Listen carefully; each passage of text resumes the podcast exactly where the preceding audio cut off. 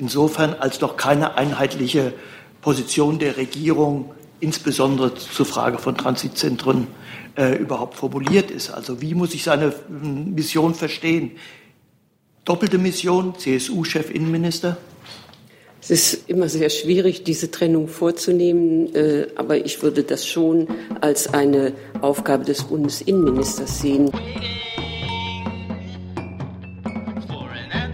Ich eröffne diese Regierungspressekonferenz und begrüße den Sprecher der Bundesregierung, Herrn Steffen Seibert. Wir haben Gäste.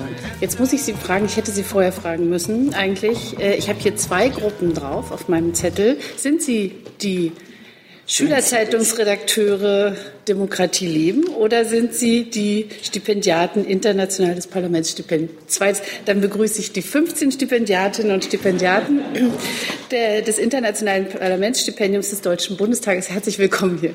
Irgendwie sehen Sie nicht aus wie Schülerzeitungsredakteure. Nein. Ja, aber man muss ja sicher gehen. Also lieber abfragen, dann. Liebe Hörer, hier sind Thilo und Tyler. Jung und Naiv gibt es ja nur durch eure Unterstützung. Hier gibt es keine Werbung, höchstens für uns selbst. Aber wie ihr uns unterstützen könnt oder sogar Produzenten werdet, erfahrt ihr in der Podcast-Beschreibung. Zum Beispiel per PayPal oder Überweisung. Und jetzt geht's weiter. So, herzlich willkommen. Wir haben heute kein Kabinett, wie wir es normalerweise mittwochs haben. Deshalb beginnen wir unmittelbar mit den Fragen. Und die erste Frage hat der Kollege Schuller. Bitte schön.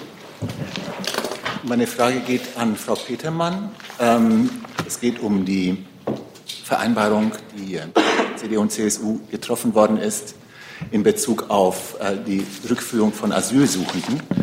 Ähm, drei Punkte. Erstens gibt es einen Zeitplan, bis wann die äh, vereinbarten Transitzentren entstehen sollen, bis wann die Vereinbarungen, Verwaltungsvereinbarungen mit Österreich und anderen Ländern geschlossen sein wollen. Gibt es eine ähm, Reihenfolge? Sollen zuerst die Verwaltungsabkommen geschlossen werden und dann die Transitzentren geschaffen werden? Und ähm, was geschieht, wenn es nicht gelingt, solche Verwaltungsabkommen zu schließen? Beginnen wir mit den Vereinbarungen. Das BMI ist selbstverständlich schon äh, in den Vorbereitungen für solche Vereinbarungen. Die, äh, dazu wird äh, Minister Seehofer morgen auch eine erste Reise antreten nach Wien äh, und dort mit Bundeskanzler Kurz und Innenminister Kittel sprechen. Ähm, einen Zeitplan für die Vereinbarungen äh, kann man derzeit nur prognostizieren. Das wäre nicht so ganz glücklich, aber ich glaube, wir sind uns alle einig, dass die Vereinbarungen, die getroffen werden sollen, auch äh, recht kurzfristig geschlossen werden sollen. Ähm, es stehen ja äh, nach dem äh, Europarat äh, Europäischen Rat mehrere auf der Agenda. Da ist Griechenland, Spanien, Italien, Ungarn, Bulgarien, Kroatien. Ich würde jetzt allerdings keine, keine Priorisierung hier vornehmen wollen. Ähm, zu den Transitzentren möchte ich im Augenblick noch nichts weiter sagen. Sie wissen, morgen wird es am, morgen am Donnerstagabend wird es einen zweiten Koalitionsausschuss geben und wir sollten dessen Ergebnisse abwarten. Gut, dann hat der Kollege. Darf ich noch mal die so. Nachfrage stellen? Wie ist es mit der Reihenfolge? Stimmt, werden die, werden, wird es die Transitzentren erst geben, wenn es Abkommen mit der Republik Österreich äh, und oder den Erstaufnahmeländern gibt? Nun, äh, die, die Vereinbarungen sind natürlich Bestand, äh, Voraussetzung auch für die Einrichtung von Transitzentren, wobei äh, auch ja jetzt schon Zurückweisungen an der Grenze Deutschland-Österreich erfolgen. Also nur um die Dimensionen etwas zu dämpfen.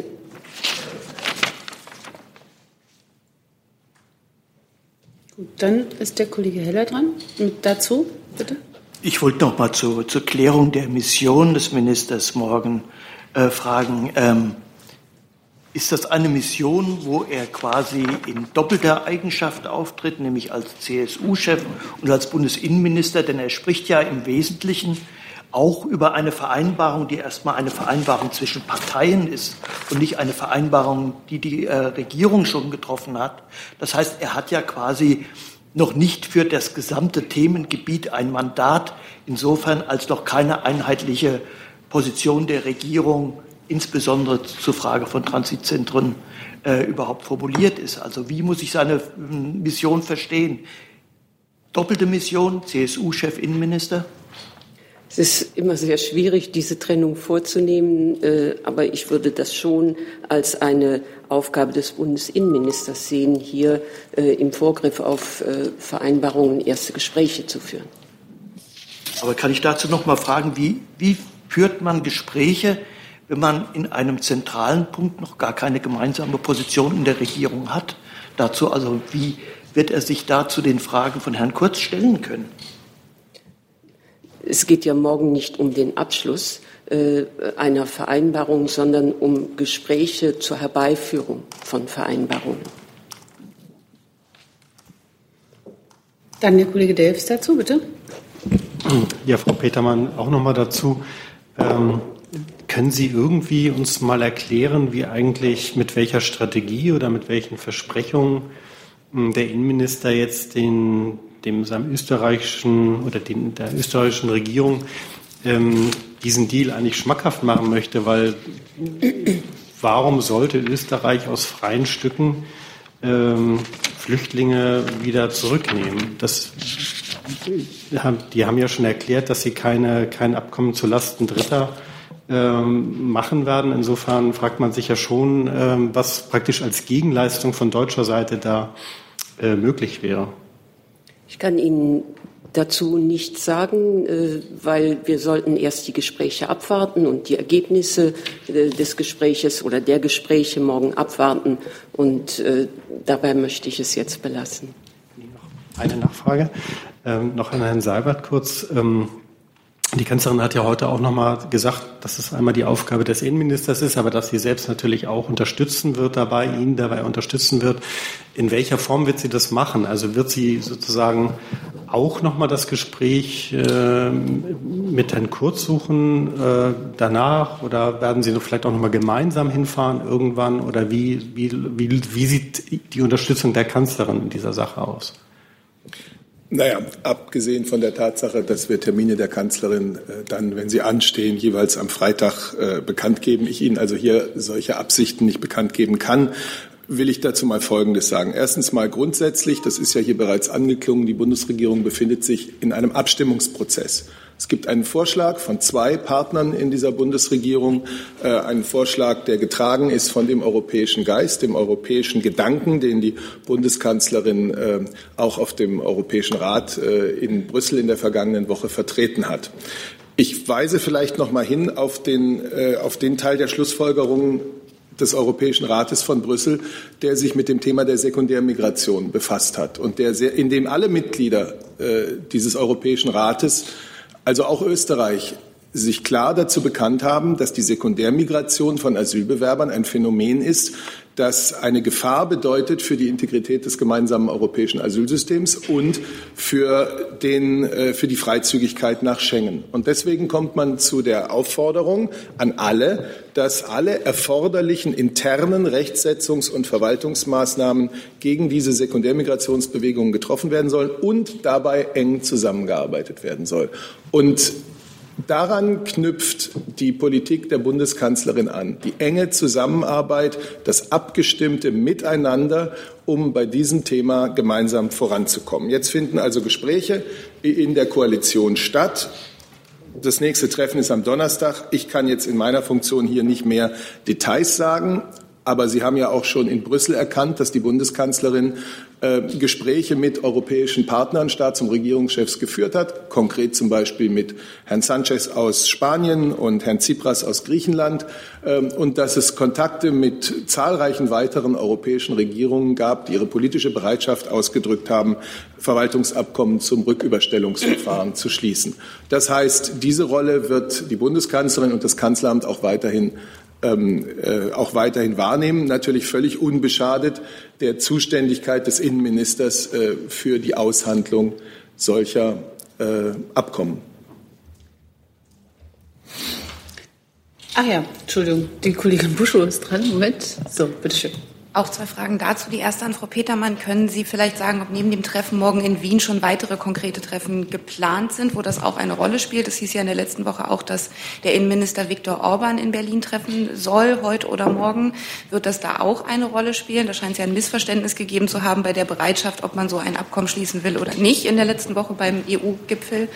Ähm, und die zweite Frage betrifft diese Vereinbarung in Griechenland. Da hat ja Deutschland zugesagt, im Gegensatz die Fälle von Familiennachzug schneller abzuarbeiten arbeiten. Das hat die Kanzlerin heute auch noch im Bundestag unterstrichen. Vielleicht die Frage mit ergänzend an Herrn Seibert. Sie hat das in einen Zusammenhang gestellt, auch mit der Regelung des Familiennachzugs für subsidiär geschützt und hat gesagt, damit haben wir jetzt die rechtlichen äh, Rahmenbedingungen, das zu machen.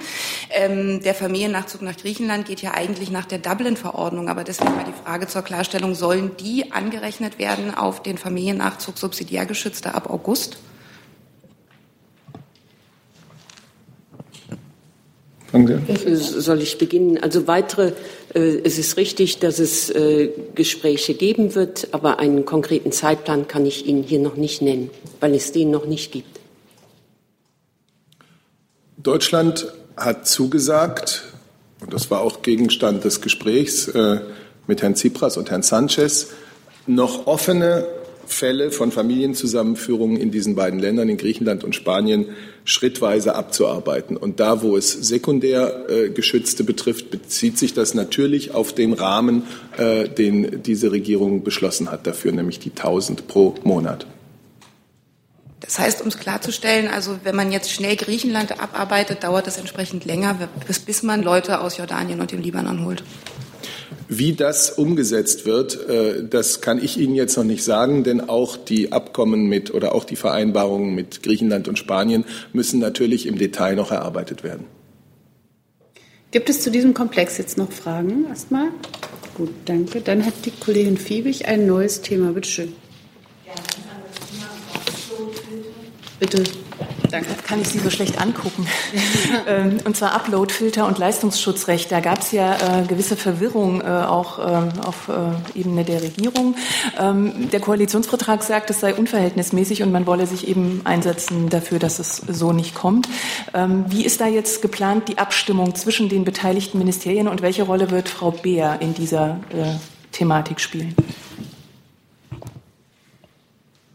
Also wir hatten dieses Thema am Richtet sich die Frage an mich oder andere? Dann gerne auch einzelne Ministerien. Womit, mit wem möchten Sie denn anfangen? Also meine letzte Frage oder der letzte Punkt war ja, welche Rolle Frau Beer spielen wird ja. und deswegen vielleicht dann äh, doch Herr Seibert. Also dann okay. fange ich jetzt doch mal an. Äh, darüber ist am Montag ja auch hier gesprochen worden. Die Bundesregierung unterstützt grundsätzlich den Vorschlag der Europäischen Kommission für ein Leistungsschutzrecht für Presseverleger. Denn wir sind überzeugt, ein eigenes Leistungsschutzrecht kann Presseverlegern helfen, in der digitalen Welt ihre Angebote zu refinanzieren. Dieses EU-Leistungsschutzrecht für Presseverleger und die, die Ausgestaltung ist aber sowohl im Rat als auch im Europäischen Parlament äh, der Gegenstand sehr kontroverser Diskussionen. Sowohl der Rat wie auch der zuständige Ausschuss des Europäischen Parlaments haben kürzlich Vorschläge vorgelegt, wie dieses Leistungsschutzrecht ausgestaltet sein sollte. Obwohl die Bundesregierung, wie ich es gerade gesagt habe, entsprechend auch der Vereinbarung im Koalitionsvertrag den grundsätzlichen, äh, den Grundsatz befürwortet, dass es ein solches EU-Leistungsschutzrecht für Presseverleger geben sollte, sind nun aus unserer Sicht beide Vorschläge, die im Raum stehen, so nicht zustimmungsfähig, in dieser derzeitigen Form nicht zustimmungsfähig. Die Bundesregierung wird sich deswegen in den laufenden Verhandlungen weiterhin dafür einsetzen, dass es einen Gleichlauf des EU-Leistungsschutzrechts mit dem deutschen Leistungsrecht gibt. Leistungsschutzrecht gibt, Entschuldigung. Und das ist die Bundesregierung als Ganze. Ich muss zugeben, das habe ich jetzt nicht verstanden, was das Gleichlauf bedeutet. Dann ist es vielleicht wichtig, dass doch noch eines der zum Beispiel das BMJV damit ins Spiel kommt. Dann äh, ja, ich kann vielleicht ergänzen. Ähm, wie Sie wahrscheinlich wissen, der äh, Vorschlag, der jetzt in Brüssel auf dem Tisch liegt, zumindest zum Leistungsschutzrecht, sieht vor, äh, die Möglichkeit auf qualitative und quantitative Kriterien äh, abzustellen. Ähm, unserer Meinung nach ist das nicht besonders zielführend, ähm, äh, da das zu einer weiteren Fragmentierung des digitalen Binnenmarkts führen würde, wenn die einen Länder qualitativ, die anderen quantitativ äh, äh da vorgehen würden. Ähm, bei uns in Deutschland, also die deutsche äh, Regelung geht quantitativ vor und ähm, es wird nicht überraschen, dass wir äh, davon ausgehen, dass das die bessere Lösung wäre, auch europaweit. Und insofern bringen wir uns da auch äh, in Brüssel in die Richtung ein. Und, und die Upload-Filter-Thematik, wie ist da die Positionierung? Weil da gibt es ja tatsächlich im Koalitionsvertrag auch einen Passus. Ähm, da, das ist tatsächlich äh, Teil desselben Dossiers. Äh, da haben wir als Bundesregierung, also ich spreche jetzt für uns als BMJV, aber auch Bundesregierung, wir sitzen einfach als Vertreter der Bundesregierung dort am Tisch. Äh, sind, stimmen das natürlich aber alles vorher in Berlin hier auch äh, regierungsintern ab. Da sind die Kritikpunkte, die wir haben, ähm, zum einen, äh, dass es, äh, setzen wir uns einfach eine Bereichsausnahme äh, für kleinere und mittlere Unternehmen mit einem Umsatz bis zu 20 Millionen Euro. Dann auch wollen wir eine neutrale Beschwerdestelle für Nutzer ähm, einrichten oder dass äh, so eine eingerichtet wird. Ähm, das waren wichtige Kernforderungen von uns, die äh, der im geltenden Stand des Entwurfs noch nicht berücksichtigt sind. Deswegen haben wir uns am 25. Mai, war das glaube ich, ähm, äh, hat Deutschland gegen den Kompromiss gestimmt. Das heißt nicht, dass wir grundsätzlich dagegen sind, aber die äh, Umsetzung, wie sie jetzt, äh, also der Stand, der, der, jetzige Stand der Umsetzung, ähm, daran haben wir Kritikpunkte, die wir gerne umgesetzt werden sehen würden.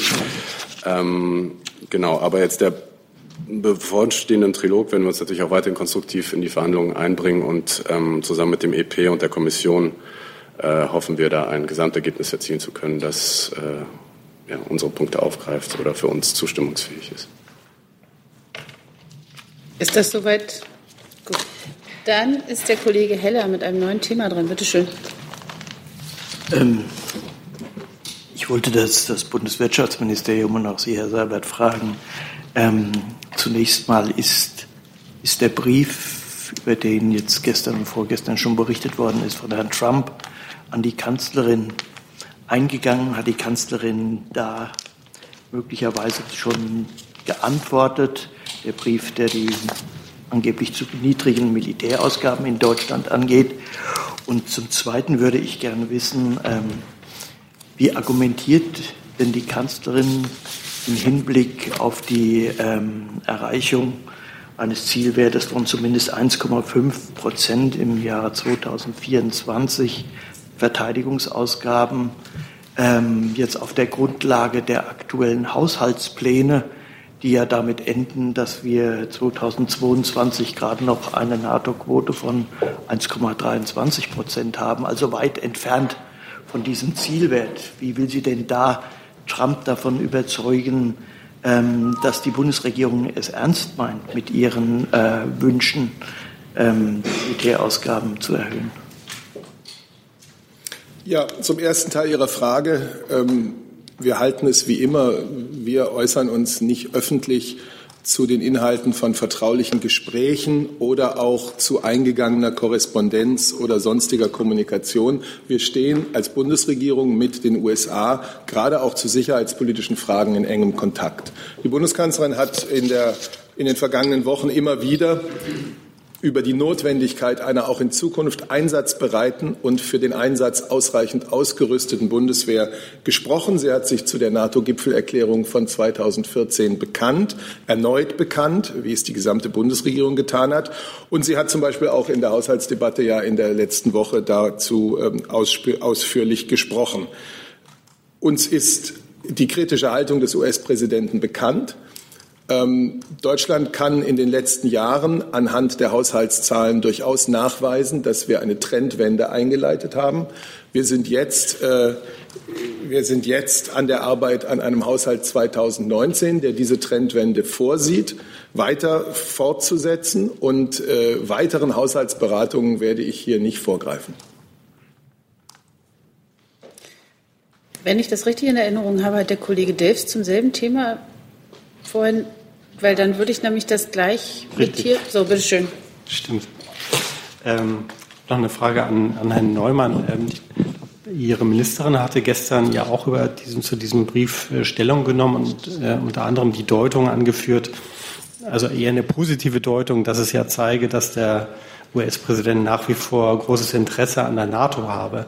Ist das eine Sichtweise, die auch die Kanzlerin teilt, dass es im Grunde genommen, dass sie den Brief eher positiv versteht? Ähm, einfach, dass der US-Präsident sich weiter um die NATO Gedanken macht und dass es jetzt weniger eine Kritik eigentlich an der deutschen Beteiligung an der NATO ist. Also ich kann wirklich nur wiederholen, dass ich mich zur Korrespondenz äh, nicht äußere, vertraulicher Korrespondenz. Unser deutsches großes Interesse an einer leistungsfähigen NATO ist immer wieder ganz klar herausgearbeitet worden. Dazu bekennen sich hier alle. Und äh, nach unserer Wahrnehmung ist dieses in den USA ganz genauso. Wir werden in der kommenden Woche äh, Möglichkeiten zur Gespräch und zur Begegnung in äh, Brüssel haben beim NATO-Gipfel. Und dem würde ich jetzt hier auch nicht vorgreifen. Ich kann Ihnen nun ergänzen, Herr Delfs, dass die Worte der Ministerin von gestern für sich stehen. Und Sie fragten ja auch nach einer Einschätzung ähm, oder Position der Bundeskanzlerin. Insofern habe ich keine Ergänzung. Dann nochmal der Kollege Heller dazu, bitte. Ja, ich wollte dann doch nochmal, Herr Seibert, ähm, auf das Wort Trendwende, das Sie genutzt haben, eingehen. Wenn man den Haushalt 2019 sieht, so wie er jedenfalls im Entwurf vom Bundesfinanzminister geplant ist, dann ist da sicherlich ähm, etwas positiv nach oben passiert. Aber es gibt ja auch eine Finanzplanung, die damit verbunden ist. Und diese Finanzplanung sieht zumindest den Zahlen nach so aus, als würde danach wieder eine Trendwende nach unten, nämlich eingeleitet mit einem Absinken der Quote. Ist das eine falsche Interpretation oder äh, haben Sie da andere Informationen? Es ist das Ziel der Bundesregierung, dass sie den NATO-Partnern auch angekündigt hat, bis zum Jahre 2024 die Verteidigungsausgaben auf 1,5 Prozent des Bruttoinlandsproduktes zu erhöhen. Wir arbeiten an einem Haushalt 2019, der in Zahlen, absoluten Zahlen, in der Zahl der Steigerung gegenüber dem Vorjahr und in der Prozentzahl, die am Ende ja dann auch für viele zählt, ähm, diese Trendwende, wie ich sie genannt habe, fortsetzt. Und weiteren Haushaltsverhandlungen der kommenden Jahre kann ich und werde ich hier nicht vorgreifen. Dann haben wir ein neues Thema. Der Kollege in der siebten Reihe, bitte schön. Eine Frage an Frau Petermann. Ähm, äh, in den österreichischen Medien geht jetzt die äh, Selektorenliste rum über die Arbeit des BND in Österreich. Und ähm, da finden sich auch Selektoren der ähm, NSA. Ähm, dazu mal eine Frage, ob Sie das kommentieren würden. Also das liegt nicht im BMI, das Thema, oh. äh, sondern im Kanzleramt. Entschuldigung. Macht nichts. Ja, und ich kommentiere das nicht, weil die Bundesregierung über die operative Arbeit der Nachrichtendienste nur den dafür zuständigen geheimtagenden Gremien des Bundestages Auskunft gibt. Okay, apropos ähm, äh, Kontrollgremien.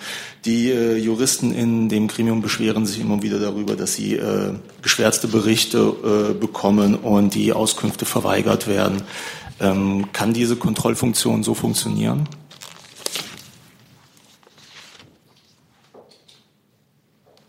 Sowohl die Kontrolle als auch die Gesetzgebung in diesem Bereich sind ja mehrfach reformiert worden, also zum Beispiel die Gesetzgebung zur Fernmeldeaufklärung.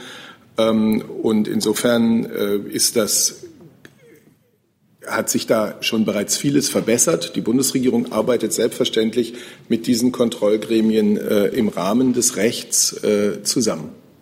Danke. Dann hat der Kollege Heller noch mal einen Moment. So, bitteschön. Ich würde gerne das Wirtschaftsministerium fragen, ähm, ist das Haus von französischen Partnern oder auch von dem französischen Autokonzern PSA darüber informiert worden, dass man möglicherweise das Forschungs- und Entwicklungszentrum von Opel verkaufen will und ähm, hat das Ministerium eine grundsätzliche Position äh, zur Bewertung eines solchen Vorgangs. Da handelt es sich ja doch um ein Herzstück von Opel, eines großen deutschen Autoherstellers. Herr Heller, die Meldungen ähm, haben wir natürlich zur Kenntnis genommen. Wir verfolgen die Entwicklung bei Opel ja auch schon seit längerem ähm, sehr genau. wollen aber jetzt nicht äh, die ersten Meldungen äh, dazu, die Pressemeldungen äh, kommentieren und darüber spekulieren. Ähm, ganz klar ist, dass wir eine Position haben zu Opel und die haben wir auch immer, hat der Minister ja auch immer artikuliert dass es äh, das Ziel sein muss, Arbeitsplätze und Standorte und auch die Forschung und Entwicklung am Standort Deutschland zu erhalten. Ähm, über konkrete ähm, Gespräche, da gilt wie immer, dass wir über etwaige interne Gespräche keine Auskunft geben können. Hey Leute, Jung und Naiv gibt es ja nur durch eure Unterstützung. Ihr könnt uns per PayPal unterstützen oder per Banküberweisung, wie ihr wollt. Ab 20 Euro werdet ihr Produzenten im Abspann einer jeden Folge und einer jeden Regierungspressekonferenz. Danke vorab. Gut, dann nochmal der Kollege Daves oder hatte sich das vorhin schon erledigt? Okay, dann ist nochmal der Kollege Heller dran, bitte schön. Ja, ich bleibe auch gleich beim äh, Bundeswirtschaftsministerium.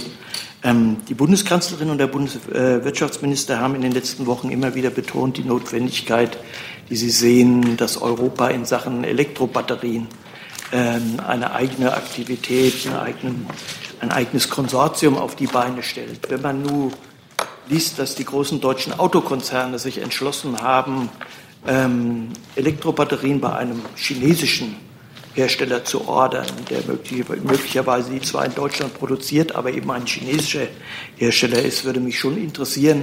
Einmal, wie weit ist die Bundesregierung in ihren Bemühungen, ein Konsortium zusammenzubauen für eine europäische Batteriefertigung, E-Batteriefertigung und konterkarieren diese Vereinbarung, Abnahmevereinbarung der großen deutschen Autohersteller mit einem äh, chinesischen Hersteller nicht genau diese Bemühungen, nämlich ein Standbein in Europa zu haben in diesem wichtigen Bereich. Ja, Minister Altmaier hat es ja immer wieder deutlich gemacht, ähm, wie groß er die Bedeutung sieht für eine Batteriezellfertigung in Europa und auch in Deutschland für die Zukunft ähm, auch der, der Automobilindustrie in Deutschland und äh, der Wertschöpfungsketten. Und äh, das Ziel steht neben den Plänen, jetzt, die jetzt äh, in der Presse bekannt geworden sind, dass ähm, Automobil Unternehmen ähm, bei anderen Anbietern ähm, sich äh, Batterien äh, einkaufen wollen. Insoweit äh, ist da, sich, steht das daneben. Und äh, zu der Frage, wie der, wie der Stand ist, ähm, da laufen Gespräche, da laufen, die laufen ja vor allem auch auf europäischer Ebene.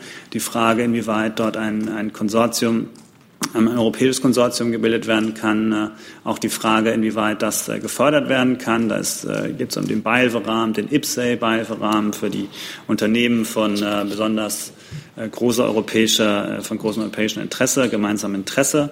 Und da laufen Gespräche, aber über Details kann ich dazu nicht berichten.